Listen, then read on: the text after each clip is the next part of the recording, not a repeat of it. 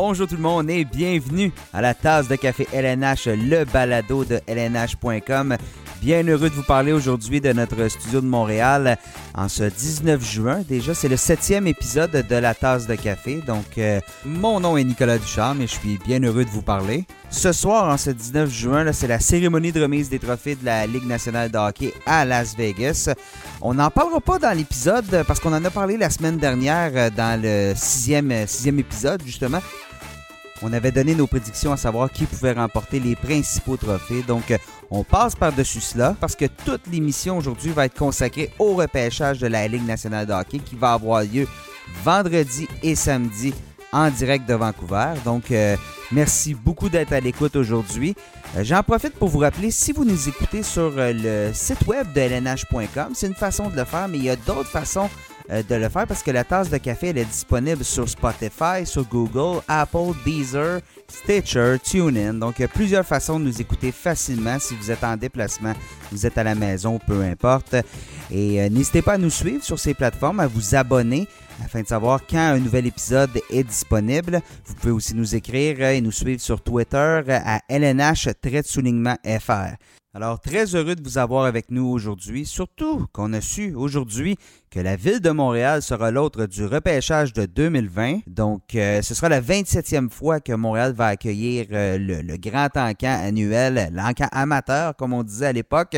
Justement, à l'époque, la première année, ça se tenait au, à l'hôtel Queen Elizabeth, ici à Montréal. Ça s'est tenu à cet endroit-là pendant quelques années. Ensuite, ça a déménagé jusqu'en 1980. Ça a été la première édition qui s'est tenue au Forum de Montréal. Et là, ça a pris la forme qu'on connaît maintenant aujourd'hui avec euh, les, les, les, différents arénas de la Ligue nationale de hockey. Donc, 27e fois que l'événement se tiendra à Montréal. Et euh, la dernière fois, c'était en 2009. On le sait, c'est euh, John Tavares qui avait été le premier choix au total par les Islanders de New York, qui avait été suivi par Victor Edmond et Matt Duchesne, respectivement, là, du Lightning de Tampa Bay et de l'Avalanche du Colorado à l'époque 2020. Euh, celui qui part en avance, disons, pour être repêché au premier rang, c'est Alexis Lafrenière de l'Océanique de Rimouski. Donc, euh, Lafrenière qui euh, en impressionne plusieurs. Il est le favori pour remporter ce, pour remporter le Derby, pour être le premier choix au repêchage. Et je ne veux pas lui mettre de pression, mais la dernière fois qu'un Québécois a été re repêché au premier rang à Montréal, c'était en 84. C'était un certain Mario Lemieux. Donc, on verra bien ce qui va se passer. Mais on revient à 2019 parce que la QV de cette année, elle est très intéressante. Bien l'impression qu'il y a des joueurs qui, euh, plusieurs joueurs de cette QV qui vont se retrouver dans la Ligue nationale dans les prochaines années. Pour nous en parler, on le rejoint par la magie d'Internet euh, du côté de Vancouver. Il est l'expert en espoir de LNH.com. Guillaume Lepage, bonjour. Salut Nicolas. Guillaume, c'est une grosse journée pour euh, tous les espoirs, les, centaines d'espoirs qui espèrent être repêchés lors euh, de cette importante journée. La première ronde qui va avoir lieu vendredi soir euh, au Rogers Arena de Vancouver et les rondes 2 à 7 vont avoir lieu le lendemain. Et la question à l'approche de ce, de ce repêchage, c'est est-ce que l'excellent championnat du monde qu'a connu Capo Caco pourra lui permettre de se hisser au premier rang ou est-ce que Jack Hughes demeure le choix incontesté comme il l'a été durant toute la saison. Je crois que Jack Hughes en a assez fait pour prouver qu'il était euh, probablement l'espoir avec le, le, meilleur potentiel des deux entre lui et Capo Caco. Euh, Jack Hughes domine depuis plusieurs années. Ce n'est pas de, depuis seulement cette année qu'il est reconnu comme le meilleur espoir de cette QV-là. Euh, a dominé à tous les niveaux. Euh, l'a fait encore cette année c'est un Américain. Les, les, Devils évoluent dans le marché de New York. Euh, je crois pas qu'ils vont laisser passer l'occasion de le repêcher. Euh, un des meilleurs Américains depuis quelques années là, à être disponible au repêchage. Quoique, euh, ils, ont, quand même surpris en 2017. On se souvient, c'était Nico versus Nolan Patrick. Nico Eschier euh, avait décidé d'y aller avec Nico Eschier, mais je crois que cette année, là, il n'y en aura pas de surprise au premier rang. Ça va être Jack Hughes et Capo Caco va, aller aux Rangers au deuxième rang. Euh, un excellent euh, choix, de, un prix de consolation plutôt pour les Rangers qui euh, vont mettre la main sur un, joueur qui est prêt pour la Ligue nationale, qui, a, qui prouvé qu'il est capable de jouer contre des joueurs plus âgés que lui. Donc vraiment, on peut parler de Jack Hughes 1A, Capo Caco 1B, Puis après ça, ça va être c'est le, mystère. On va tirer les noms d'un chapeau à partir de la, troisième position, mais je crois que pour les, les positions 1-2, c'est vraiment coulé dans le béton. Quelle est la différence entre Jack Hughes et Capo Caco dans le style de jeu, dans le physique aussi? Et qu'est-ce que justement, tu, dis que Capo Caco est, davantage prêt pour la Ligue nationale? Qu'est-ce qui explique cela? Ben, pour moi, c'est vraiment au niveau physique. J'ai côtoyé Jack Hughes pendant une journée à la finale de la Coupe Stanley quand ils ont fait la visite avec, avec les, cinq, les cinq, meilleurs, cinq des meilleurs espoirs. Euh, puis Jack Hughes est vraiment petit. On, a peine à imaginer qu'il va se retrouver euh, sur une glace de la Ligue nationale l'an prochain. Euh, on, le liste à 5 pieds 10. Là. Oui, c'est probablement ça. Je fais 6 pieds 4 et puis je te dis que euh, c'est probablement 5 pieds 10, 5 pieds 9 euh, à mon avis. Des, bons, des bons souliers. Oui, exactement. des bons patins, des bonnes lames. Euh, mais c'est surtout un, un joueur comme ça, ce qui fait la différence, c'est son intelligence. Il va trouver le moyen quand même, même s'il joue l'an prochain, avec ce poids-là, avec cette, cette grandeur-là, il va trouver le moyen de se distinguer. Tandis que Capo Caco, est déjà mature physiquement, en tout cas plus que euh, Jack Hughes.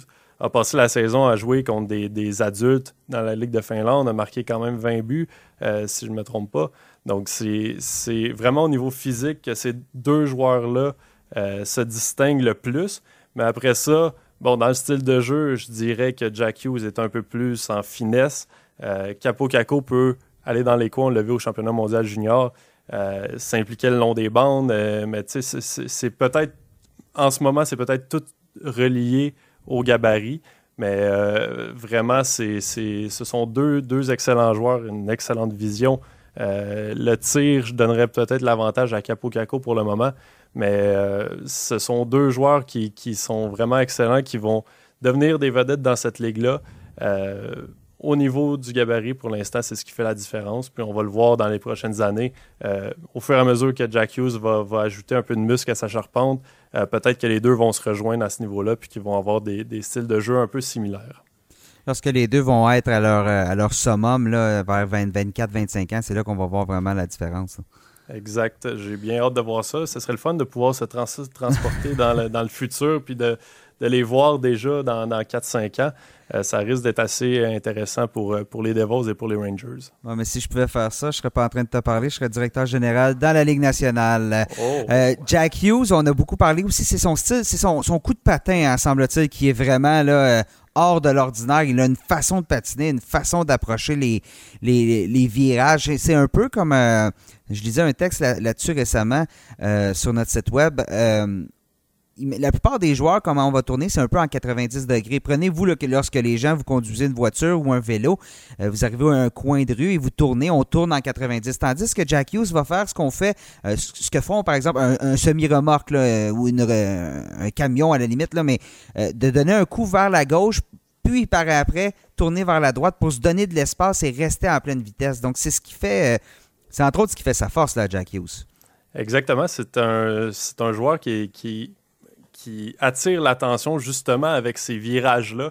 C'est pas des virages brusques, c'est vraiment euh, va aller contourner, va entrer en zone adverse, va faire son petit virage pour revenir un peu, se donner un angle vers le filet ou pour trouver, euh, trouver un de ses coéquipiers pour faire une passe.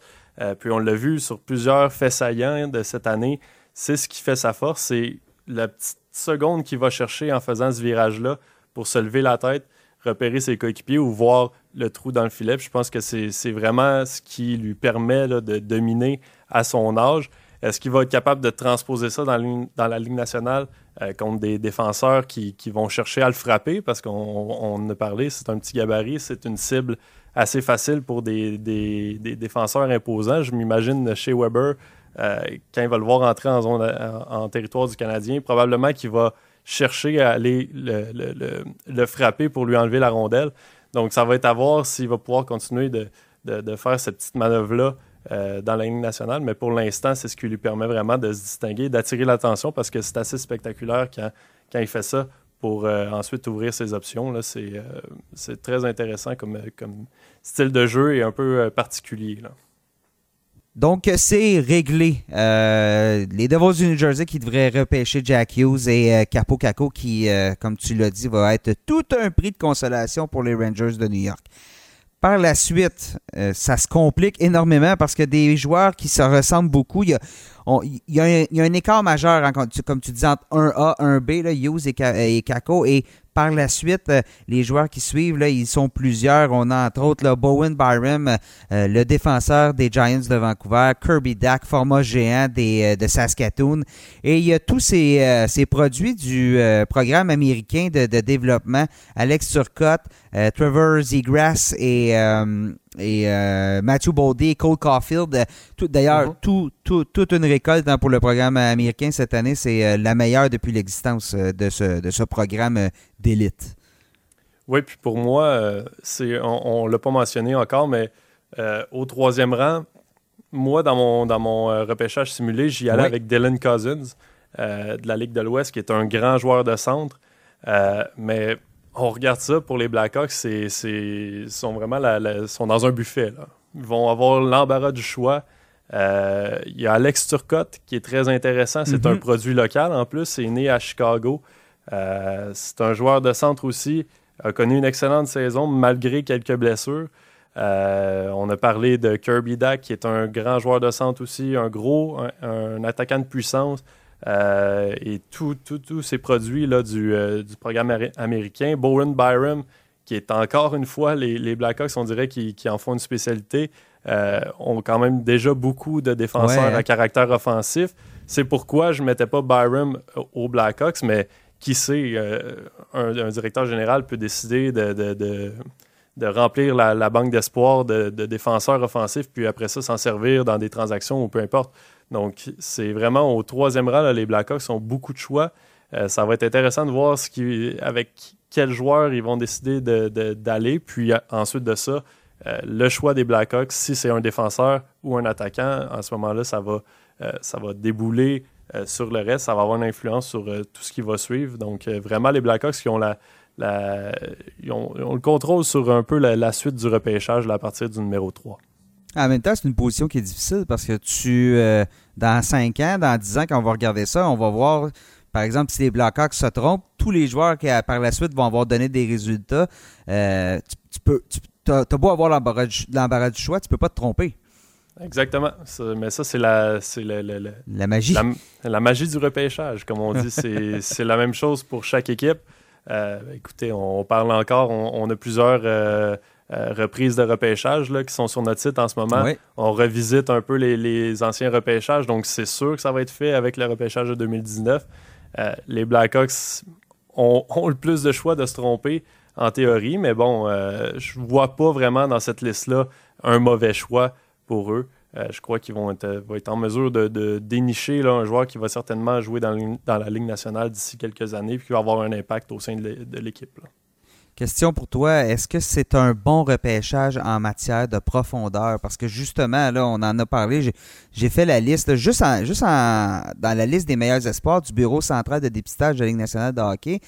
Euh, de juste en Amérique du Nord, de 1 à 12, 13. Alex Newhook, qui est présentement euh, classé 13e, il joue dans la, la BCHL en Colombie-Britannique avec Victoria.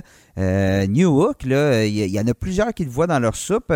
Et là, on n'a même pas, j'ai même pas inclus les, espoirs européens. C'est un, c'est un bon repêchage, somme toute. Oui, c'est ce qui ressort des conversations qu'on a avec les, différents, euh, les différents recruteurs, c'est que c'est un, un, repêchage qui est assez profond. Euh, même en deuxième ronde, on peut trouver d'excellents joueurs là, qui vont être capables d'occuper des rôles assez importants au sein des équipes. Là, on parle de peut-être un, un, attaquant top 6, un défenseur euh, qui peut jouer sur les deux premières paires. Euh, je crois que jusqu'en probablement jusqu'à la fin de la deuxième ronde, on peut dénicher ces petites pépites d'or qui peuvent faire la différence sur le long terme pour une équipe. Donc, c'est un excellent repêchage. Puis, comme tu, me dis, comme tu le disais, un joueur comme comme Alex Newhook qui a démontré au, championnat mondial des moins de 18 ans qu'il appartenait à l'élite de cette QV-là. On ne l'avait pas vu vraiment contre des joueurs de son âge parce qu'il évolue là, dans, le, dans junior A, mais euh, vraiment a fait écarquiller les yeux. Puis c'est un joueur qui pourrait être disponible à la mi-première ronde. Donc ça vient, ça vient démontrer à quel point euh, il y a du talent dans cette QV-là et à quel point c'est pas si mauvais de repêcher euh, en moitié de première ronde comme, comme le Canadien le fait cette année. D'ailleurs, as-tu l'impression qu'on va peut-être avoir de l'action au niveau des au niveau du marché des transactions pour tenter pour certaines équipes de s'avancer ou même d'autres de reculer? Si ton joueur, justement, ton joueur, c'est, je lance un nom, Peyton Krebs, qui est classé dixième, va peut-être être repêché 12-13e. Si ton choix, il est huitième, il euh, n'y a rien de mal à se reculer de, quelques positions. Non, c'est ça. C'est toujours un jeu dangereux, mais moi, j'ai l'impression que, justement, on pourrait assister à plusieurs, ben, plusieurs, à quelques transactions. On dit, on s'attend toujours à des transactions, mais finalement, c'est assez calme. mais, on a été déçu quelques années. Oui, mais je ne serais pas surpris de voir quelques équipes, justement, euh, descendre euh, de, rang en se disant peut-être que notre joueur va être là, puis aller chercher euh, peut-être un atout en retour de, de, 3 ou 4 ans, là, si on se descend. C'est toujours un jeu dangereux parce qu'on ne sait jamais ce que les autres équipes planifient. Mais ça ne me surprendrait pas euh, de voir euh, des équipes descendre plus tôt que d'en voir d'autres monter. Euh, mais bon, on va voir ça. La réponse, ça va être vendredi, mais je m'attends quand même à un peu d'action. On va se croiser les doigts pour que ça, se produise cette fois-là. Tu l'as dit justement dans, ton classement à toi, Jack Hughes et Kako dans les deux premiers choix. Tu donnes Dylan Cousins comme troisième choix. Par la suite, tu as Alex Turcotte et tu as Bowen Byron. Qu'est-ce qui fait la différence pour toi entre ces trois joueurs-là? Ben, bien évidemment, Byron est un, défenseur. C'est peut-être le, si je peux dire, je prends l'expression, pardonnez mon, mon, mon, français, là, mais euh, un bon fit pour les Kings de Los Angeles. Mais euh, qu'est-ce qui fait la différence, à ton avis, entre Turcotte et Cousins?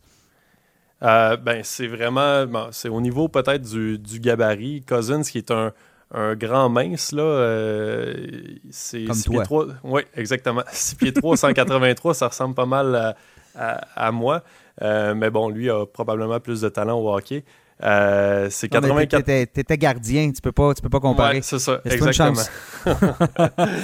non, tu sais, c'est 84 points pour Dylan Cousins. Euh, a prouvé qu'il pouvait quand même dominer dans une ligue qui est historiquement très forte, la Ligue de l'Ouest. Bon, on, on le voit pas au niveau des, résultats à la Coupe Memorial et tout ça, mais c'est Dylan Cousins, moi, je l'ai vu au début de l'année euh, au Ivan Linka, la, coupe Linka Gretzky, le nouveau nom. Euh, puis vraiment, il m'a impressionné par son coup de patin. Un, joueur de 6 pieds 3, 183 livres, qui patine vraiment, il, peut éclipser là, les plus petits. Là. Habituellement, les, grands, les grands joueurs euh, on a plus l'impression qu'ils se traînent les pieds parce que justement, la, motion est plus lente, mais Cousins, son coup de patin est vraiment excellent. Puis à partir du moment où tu as le coup de patin et tu as des, attributs au niveau du maniement de rondelle, de la vision, tout ça. Dans la Ligue nationale, aujourd'hui, je crois que c'est, c'est ce que les équipes recherchent, mais vraiment, Alex Turcotte, c'est un, plus petit gabarit, mais a récolté les points euh, en compagnie de Jack Hughes.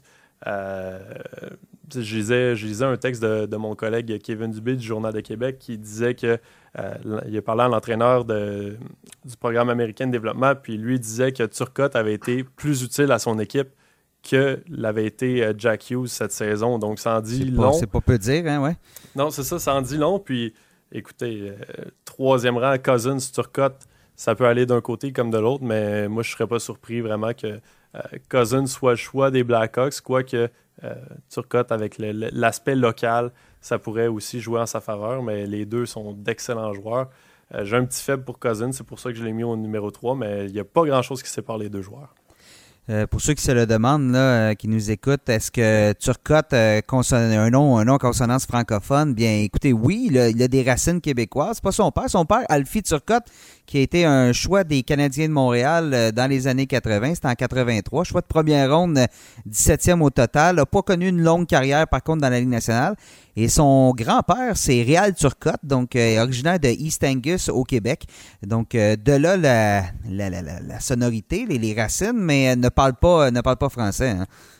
Non, je me suis, euh, je me suis essayé à plusieurs occasions de lui soutirer quelques mots de français parce que euh, je lui ai parlé au mois de novembre, puis j'avais vu euh, bon, sur les réseaux sociaux que des fois les, joueurs francophones le surnommaient Frenchy, mais j'ai appris par la suite que c'était vraiment plus un surnom pour se moquer de lui que, que lui parlait français. Mais bon, un sympathique jeune homme tout de même.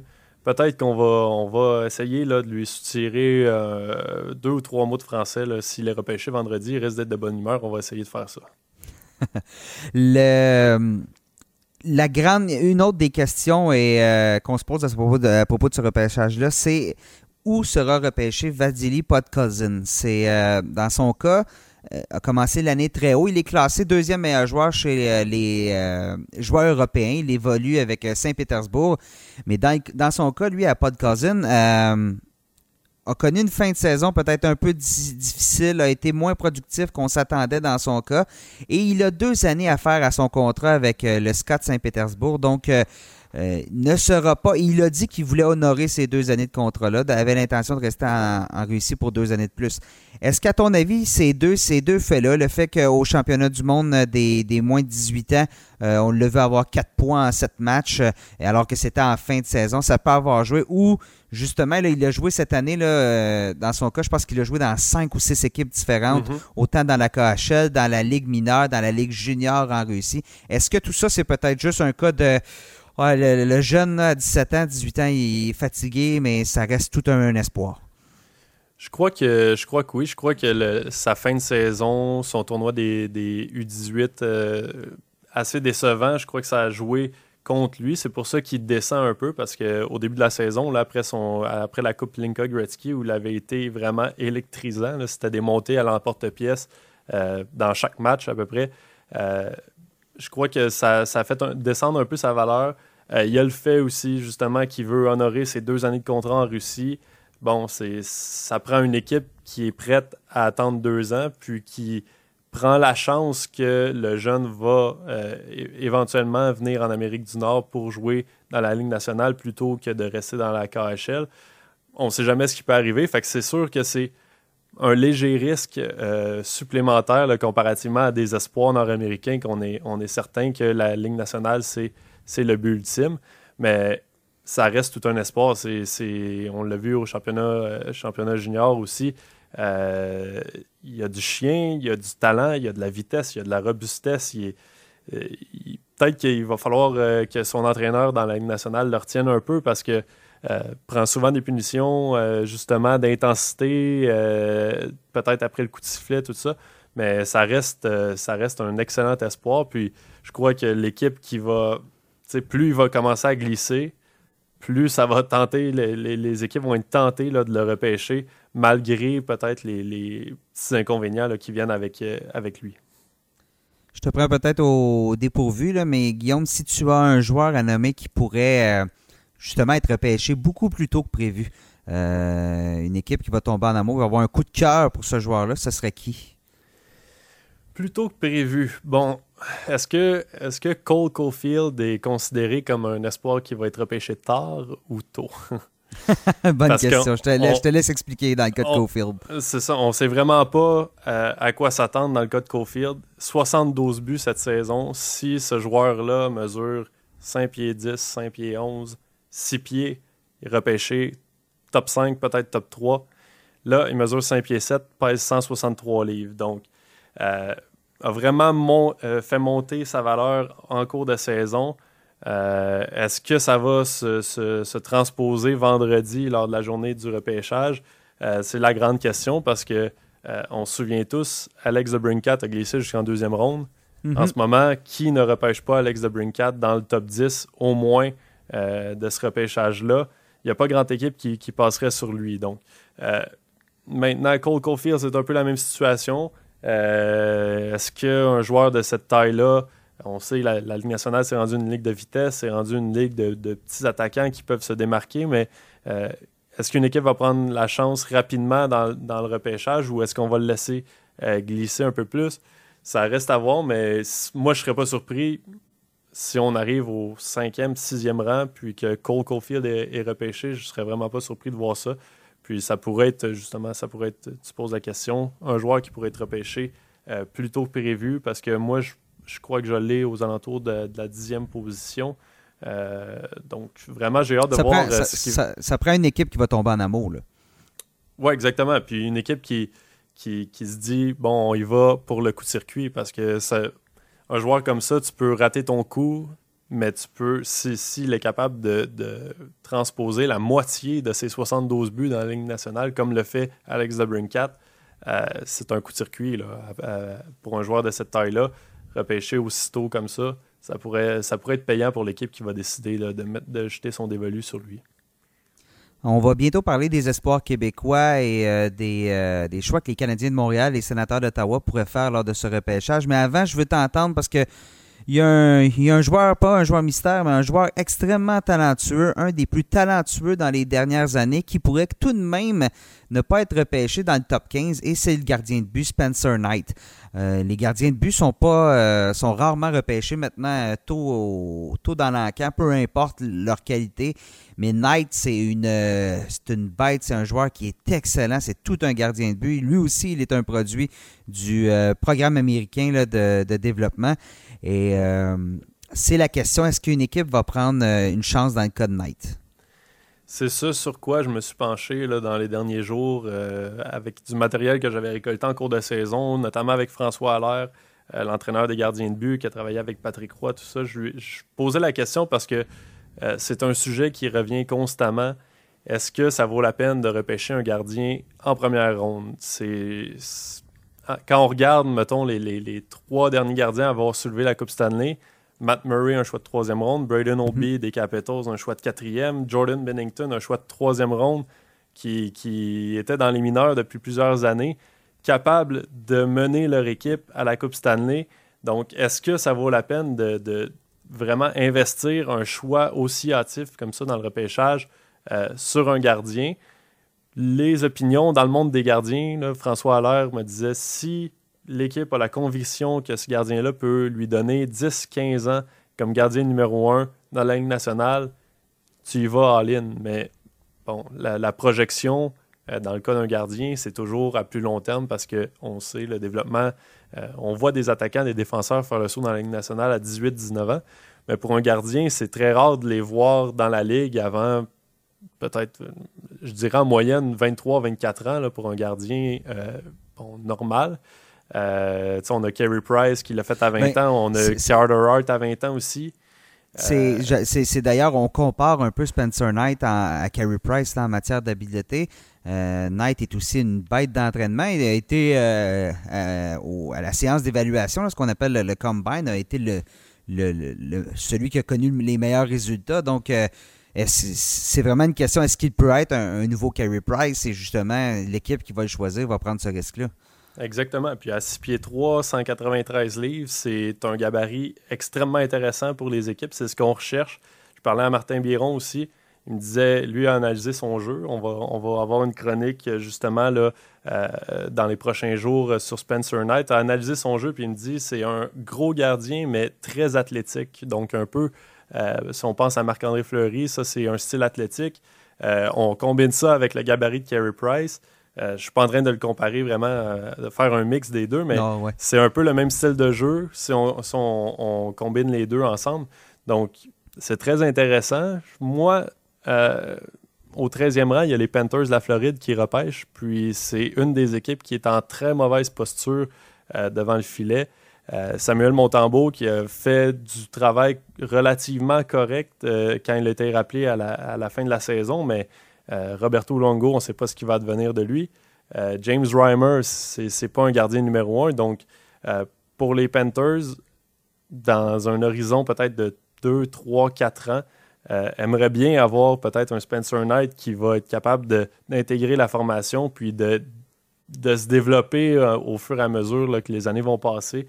Euh, donc, je serais pas surpris de, voir les Panthers le repêcher 13e. Je, ne serais vraiment pas surpris de le voir sortir en première ronde. En fait, je suis presque, euh, je suis presque convaincu qu'il va l'être.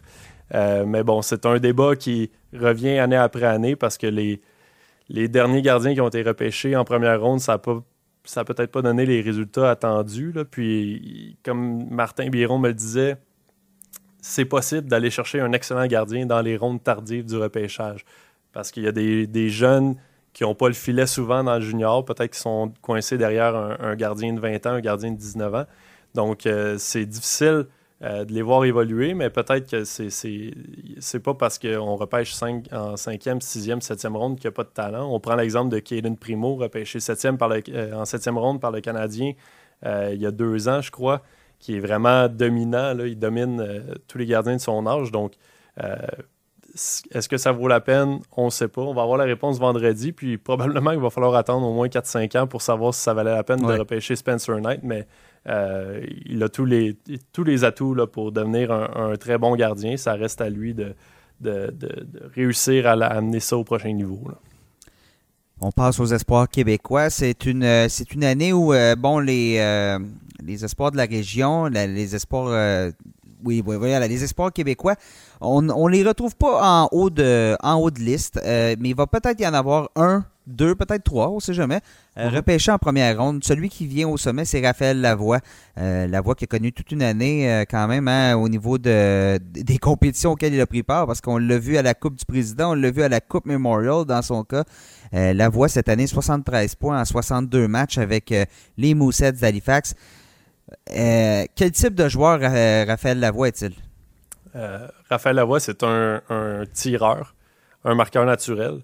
c'est pas le joueur. Si j'avais une comparaison, je, pense rapidement comme ça, mais c'est peut-être un joueur à la Max Pacioretty, un joueur qui, peut-être s'implique des fois, parfois dans les coins, mais surtout euh, il, trouve toujours le bon endroit où être pour décocher un tir. Donc, il va attendre la rondelle, puis quand il l'a sur la palette, c'est, il a un tir des poignets assez foudroyant, euh, capable de marquer là, à peu près n'importe, quel endroit.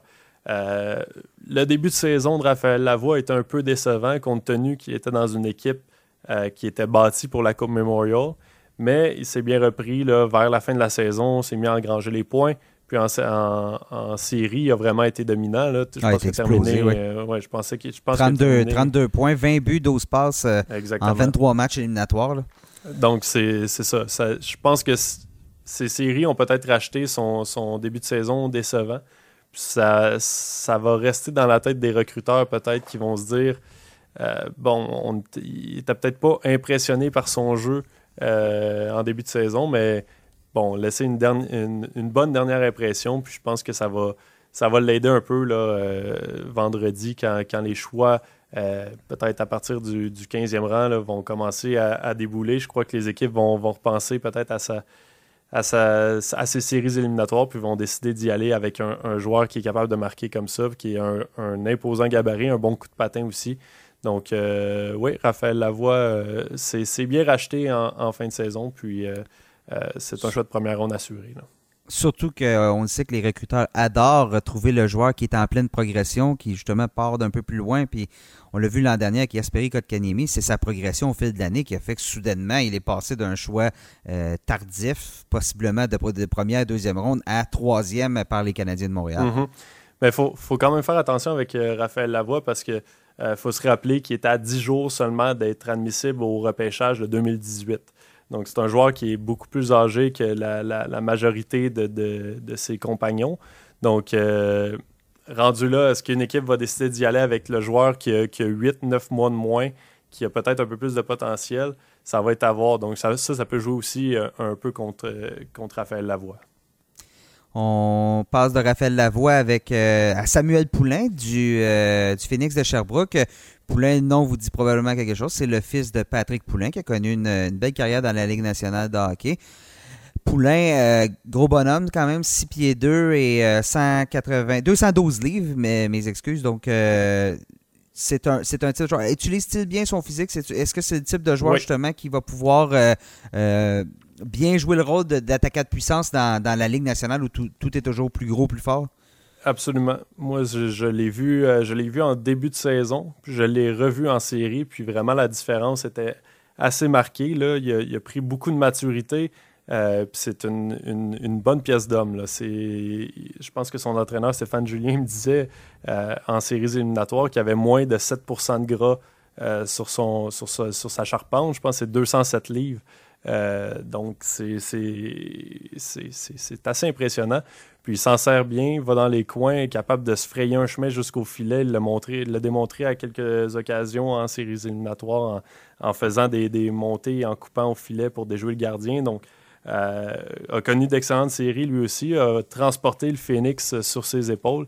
Euh, le Phoenix qui avait une équipe, euh, bon, c'était pas une équipe bâtie pour aller jusqu'en finale, mais quand même les a traînés jusqu'en deuxième ronde.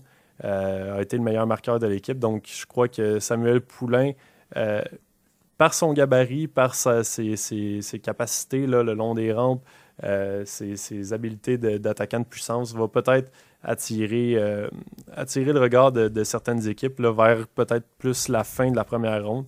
Mais euh, ça, ça va être un dossier à suivre parce qu'on c'est pas un choix de première ronde assuré, mais euh, j'ai l'impression que certaines équipes vont y penser là, rendu à, la fin de, la soirée de vendredi. Une équipe qui aime le hockey comme dans le temps des Deschores va peut-être être, va falloir sauter sur lui plus rapidement que prévu. Euh, on passe de Poulain, on va aller à un autre attaquant, Jacob Pelletier, qui euh, évolue pour euh, les Wildcats de Moncton. Cette année, Pelletier, 89 points en 65 matchs. C'était un peu plus calme en série. Il avait été blessé en série éliminatoire, donc comment ça se porte de, son côté, lui? Oui, exactement. Il n'a pas pu se rendre justice en séries éliminatoires. il a été blessé à la cheville au premier match contre le Dracor de Bécomo. Euh, mais quand même a démontré toute sa, volonté. C'est un petit guerrier, Jacob Pelletier. C'est, c'est, il, est tout petit, c'est un petit gabarit, mais il travaille. Euh, je me souviens dans le match numéro 6, je crois, les, les, Wildcats faisaient face à l'élimination contre le Drakkar. Euh, il jouait avec une. je me souviens plus exactement de la blessure, mais c'est à, la, cheville. Là, c'est, c'est une blessure qui prend au moins quelques semaines à guérir. Puis il m'a dit, il faisait le carnet d'espoir avec nous sur le site euh, tout au long de la saison. Il m'a dit que euh, dans ce match 6-là, c'est lui qui a insisté. Il a dit au thérapeute euh, moi le pied, je vais jouer ce match-là. Puis qu'est-ce qu'il est allé faire Il a marqué le but, le but gagnant dans ce match-là. Puis finalement, les Wildcats l'ont emporté en sept matchs. Donc ça, ça démontre un peu le genre de, de personnage qui est Jacob Pelletier. Euh, je crois qu'une équipe qui va mettre la main là-dessus va mettre, va mettre euh, la, main sur un joueur similaire à, un Brendan Gallagher, si tu me permets la, comparaison. Oui, bonne comparaison, oui. C'est, bon, pour l'instant, le gabarit, ça n'a rien à voir, mais euh, dans son style de jeu, dans son, sa, volonté, sa hargne, c'est vraiment un joueur qui va être capable de, tirer une équipe sur ses épaules quand les, les choses vont compter. Il l'a prouvé depuis euh, qui est dans le midget 3A, Jacob Pelletier, capable de faire la différence dans les moments qui comptent. Puis je crois qu'un joueur euh, de cette nature-là en série, t'en as jamais trop. Euh, peut-être qu'il ne réussira pas à, percer, un, top 6, mais ça va être un excellent joueur de troisième trio qui va amener de l'énergie et tout, ça. Mais c'est, avec ses habiletés, je crois qu'il est capable quand même de, devenir un attaquant de, des deux premiers trios. Mais avec tout le package qu'il a, tout l'ensemble le, qu'il amène, va être capable de, se débrouiller puis de se tailler un poste dans une équipe de la Ligue nationale, peu importe le rôle qu'on va lui donner. Donc, c'est un choix sûr, euh, ce Jacob Pelletier. je crois que euh, justement, ce fait-là va, inciter une équipe à, le prendre en première ronde. Et euh, parmi les, patineurs, les 50 meilleurs patineurs nord-américains, selon le Bureau central de dépistage de la Ligue, nationale de hockey, ben, il y, a, un autre Québécois, et là, on, oublie les attaquants, c'est un défenseur, Samuel Bolduc, euh, de l'Armada de Blainville-Boisbriand. Bolduc, euh, lui aussi a connu une, bonne séance d'évaluation, un bon combine cette année. Donc, tu, tu l'as vu à l'œuvre, hein, Bolduc, t'en penses quoi? Euh, Bolduc, c'est un gros défenseur, euh, utilise bien son physique. C'est un gars qui est vraiment imposant. Puis, comme tu l'as dit, d'excellents tests euh, physiques au combine. C'est un, un athlète avant tout, Samuel Bolduc. C'est ce que, ce que me disait son entraîneur, Bruce Richardson. il est en mesure de, de, servir de son corps vraiment pour séparer les, les, joueurs de la rondelle, les joueurs adverses de la rondelle. Euh, il y a eu un rôle très euh, prédominant chez, l'Armada cette saison parce que l'Armada, euh, depuis quelques années, avait d'excellentes équipes. Puis là, on a décidé d'y aller par une reconstruction. Donc, il est devenu à peu près du jour au lendemain un des joueurs les plus âgés de la formation. Puis il a très bien répondu à ça, malgré que bon, l'Armada, ça n'a pas été une saison très, très facile. Mais je lui ai parlé au match des meilleurs espoirs, puis euh, avait, avait un bon moral, puis était content des responsabilités qu'on lui donnait. Puis je pense que sur le long terme, ça va être bénéfique pour lui. Là. d'avoir eu cette expérience-là. Tu le verrais davantage devenir un défenseur défensif dans la Ligue nationale? Oui, probablement plus défensif qu'offensif. Il y a des petits flashs offensifs, mais vraiment, il se distingue bien là, en, territoire défensif. Peut-être un genre de défenseur de, deuxième paire qui vient stabiliser les choses défensivement. C'est dans ce rôle-là que je le vois plus que, plus que celui d'un défenseur offensif. Un Jordy Ben un peu ou peut-être un peu plus il est plus, un peu plus massif? à peu près. C'est une bonne comparaison. Je crois qu'il est capable de faire la bonne première passe, euh, capable de s'impliquer offensivement quand euh, le moment, quand la, porte s'ouvre. Euh, mais vraiment est très, très, très responsable défensivement. Puis son équipe peut, peut se fier sur lui là, quand la rondelle est dans sa zone. Il va, il va réussir à, la, à repérer un attaquant pour faire la sortie de zone sans trop de problèmes.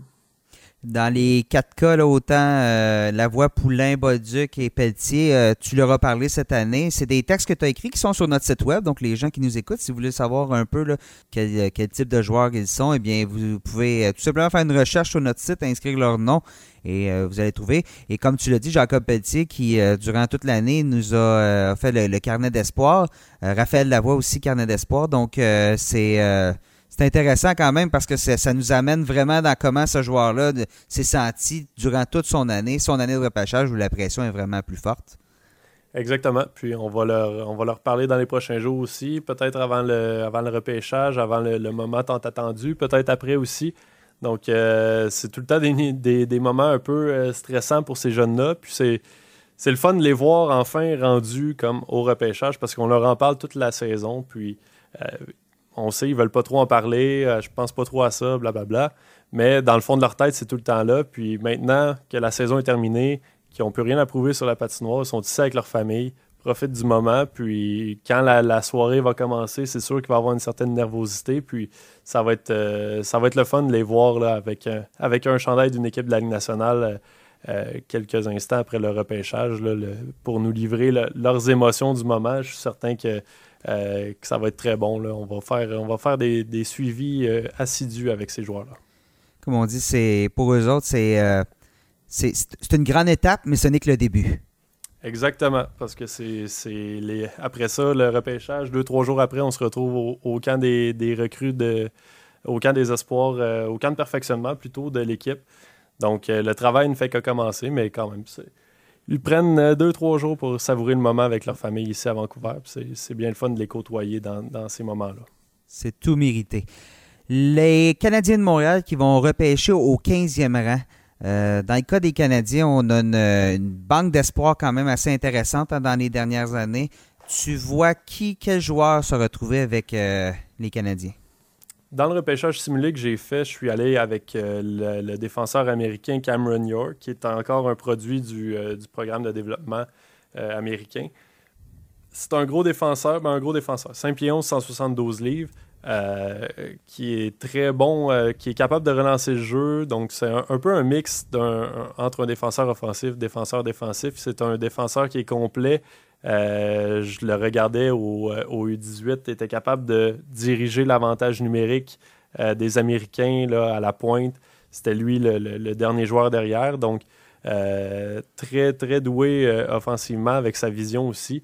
donc, moi, j'y allais avec Cameron York, mais ça dépend toujours de ce qui reste devant lui. Parce qu'un gars, comme tu le disais tantôt, New Hook, moi, je l'ai 14e. S'il ne sort pas 14e, oui, le Canadien a des besoins défensifs, mais est-ce qu'on laisse passer un, gars aussi talentueux qu'Alex Newhook, euh, dont on peut se servir, peu importe euh, de la façon? Est-ce qu'il est va jouer avec le Canadien dans 2-3 ans? Est-ce qu'il va être euh, impliqué dans une transaction? les Golden Knights se sont servis de Nick Suzuki sans même qu'il ait joué un match avec, avec eux pour acquérir Max Pacioretty. Donc, ça peut être un atout. C'est sûr qu'en ce moment, le besoin des Canadiens est en défensive. Euh, ça va être de voir vraiment qui va rester euh, rendu au numéro 15. Mais si les choses se déroulent euh, comme dans mon repêchage simulé, ce qui ne risque pas de se produire, ça va être. J'irai avec, avec le défenseur américain. je te nomme deux noms, Moritz Seider puis Philippe Broberg. c'est deux défenseurs c'est, qui cadrent avec justement les besoins des Canadiens. Si les deux. On y va d'un scénario purement hypothétique. Les deux chutent euh, plus bas dans le, dans le repêchage. Cameron York, justement, a été préféré au, à, l'Allemand et au Suédois. Euh, ton analyse des deux, des deux défenseurs et euh, sur le, vers lequel te tournerais-tu? Moi, j'ai un coup de cœur depuis, euh, depuis le, la Coupe Linka Gretzky. Oui, exactement, pour euh, le Suédois Philippe Broberg. Broberg, Broberg, on, va l'appeler Broberg, on va donner un accent français. On va, apprendre à le débaptiser. Exactement. non, c'est vraiment un, un, grand défenseur avec un excellent coup de patin, capable de monter la rondelle comme comme rarement les joueurs de son âge sont capables de le faire. connu une saison un peu décevante, ce qui pourrait permettre aux Canadiens de mettre la main sur lui au 15e rang, parce que peut-être qu'il va chuter. Mais si vraiment le, Canadien veut un défenseur gaucher euh, qui est vraiment dans le, dans le moule des défenseurs euh, de 2019, ouais, des, défenseurs modernes, euh, capables de monter la rondelle, de s'impliquer offensivement, je crois qu'ils n'ont pas le choix d'y aller avec Philippe Broberg. Moi, j'ai euh, depuis le début de la saison que je me dis que c'est soit Bowen Byram, qui est, un défenseur gaucher, ou Philippe Broberg. Euh, puis justement, je parlais à Bowen Byram, puis il me disait que, selon lui, le deuxième meilleur défenseur de ce repêchage-là, c'est Philippe Broberg. Donc, ça serait quand même surprenant qu'il glisse au, au 15e rang. Mais sinon, Moritz Seider, c'est un Allemand. On l'a presque pas vu jouer. On l'a vu un peu au championnat du monde. Euh, mais bon, il jouait dans la Ligue allemande, donc c'est assez compliqué de, regarder ces matchs-là. Mais euh, de ce que j'ai vu là, face aux, joueurs de la Ligue nationale euh, dans, ce tournoi-là, c'est un, très bon défenseur aussi qui est, très responsable défensivement, qui a une bonne première passe aussi. C'est pas le même coup de patin que Broberg, c'est pour ça que je lui préfère le suédois, que je préfère le suédois. Mais euh, bon, Sider qui, a quand même connu une très bonne saison. Puis à ce que je lis, a été capable de, faire sa marque dans l'esprit des, différents recruteurs des équipes de la Ligue nationale. En plus, c'est deux défenseurs qui ont un physique euh, relativement similaire. Oui, exactement. Mais pour le coup de patin puis la relance, moi j'y vais avec Broberg.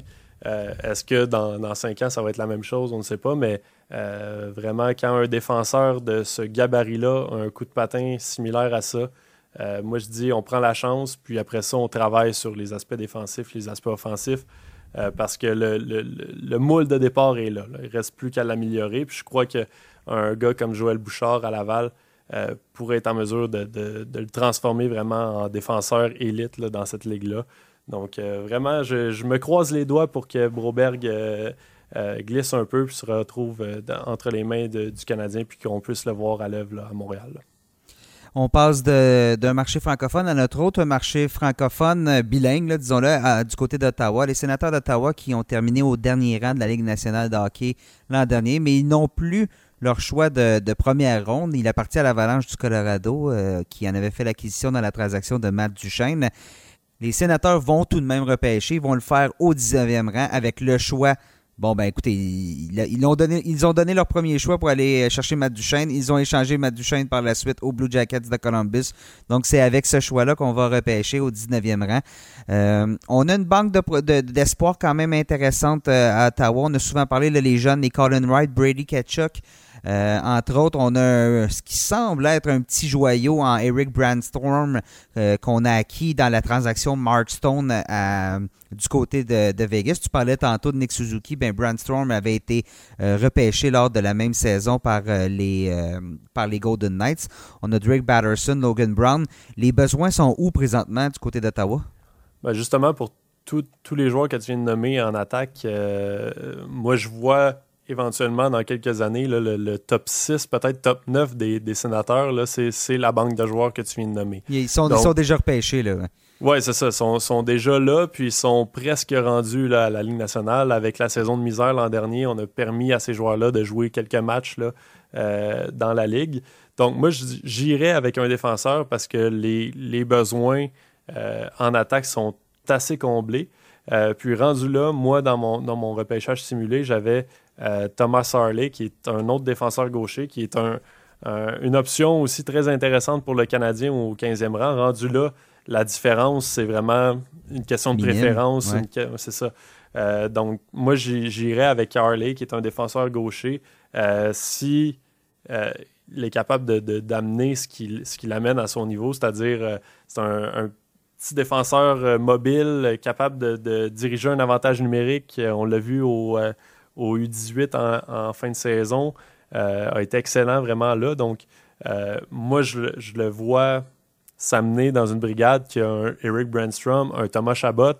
Euh, ça va commencer à être euh, assez reluisant de ce côté-là, du côté d'Ottawa. Si on a le top 9 qui est, qui est à peu près euh, qui se développe, dans le béton, qui se développe, d'ici quelques années, si on a trois excellents défenseurs mobiles qui sont capables d'amener de l'offensive, ça va être, ça va être une, reconstruction réussie pour les, les sénateurs. Donc, moi, j'opterais pour un défenseur, même même si, bon, on, regarde un peu les options qui sont euh, qui pourraient être disponibles rendu là. On a Kaliev qui, qui, est un marqueur naturel, un des meilleurs, euh, un des meilleurs tirs de ce repêchage-là. On a euh, Ryan Suzuki, le frère de Nick, qui est un, joueur avec une excellente vision.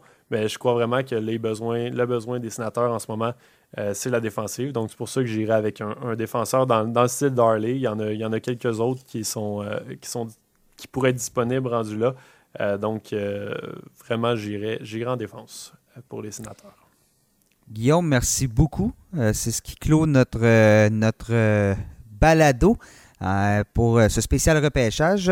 Tu es présentement, je l'ai dit, tu es à Vancouver. Toute l'équipe de LNH.com est présentement à Vancouver pour couvrir le repêchage. Donc, on va avoir droit à plusieurs textes sur euh, l'événement dès euh, ben, de demain, de maintenant, parce que tu, es déjà au travail aujourd'hui. Donc, euh, ce sera à consulter sur le site de lnh.com. On va avoir une couverture spéciale, bien évidemment, pour le repêchage aussi. Donc, les gens, n'hésitez pas à nous suivre sur notre compte Twitter, sur notre compte Facebook et bien évidemment sur lnh.com.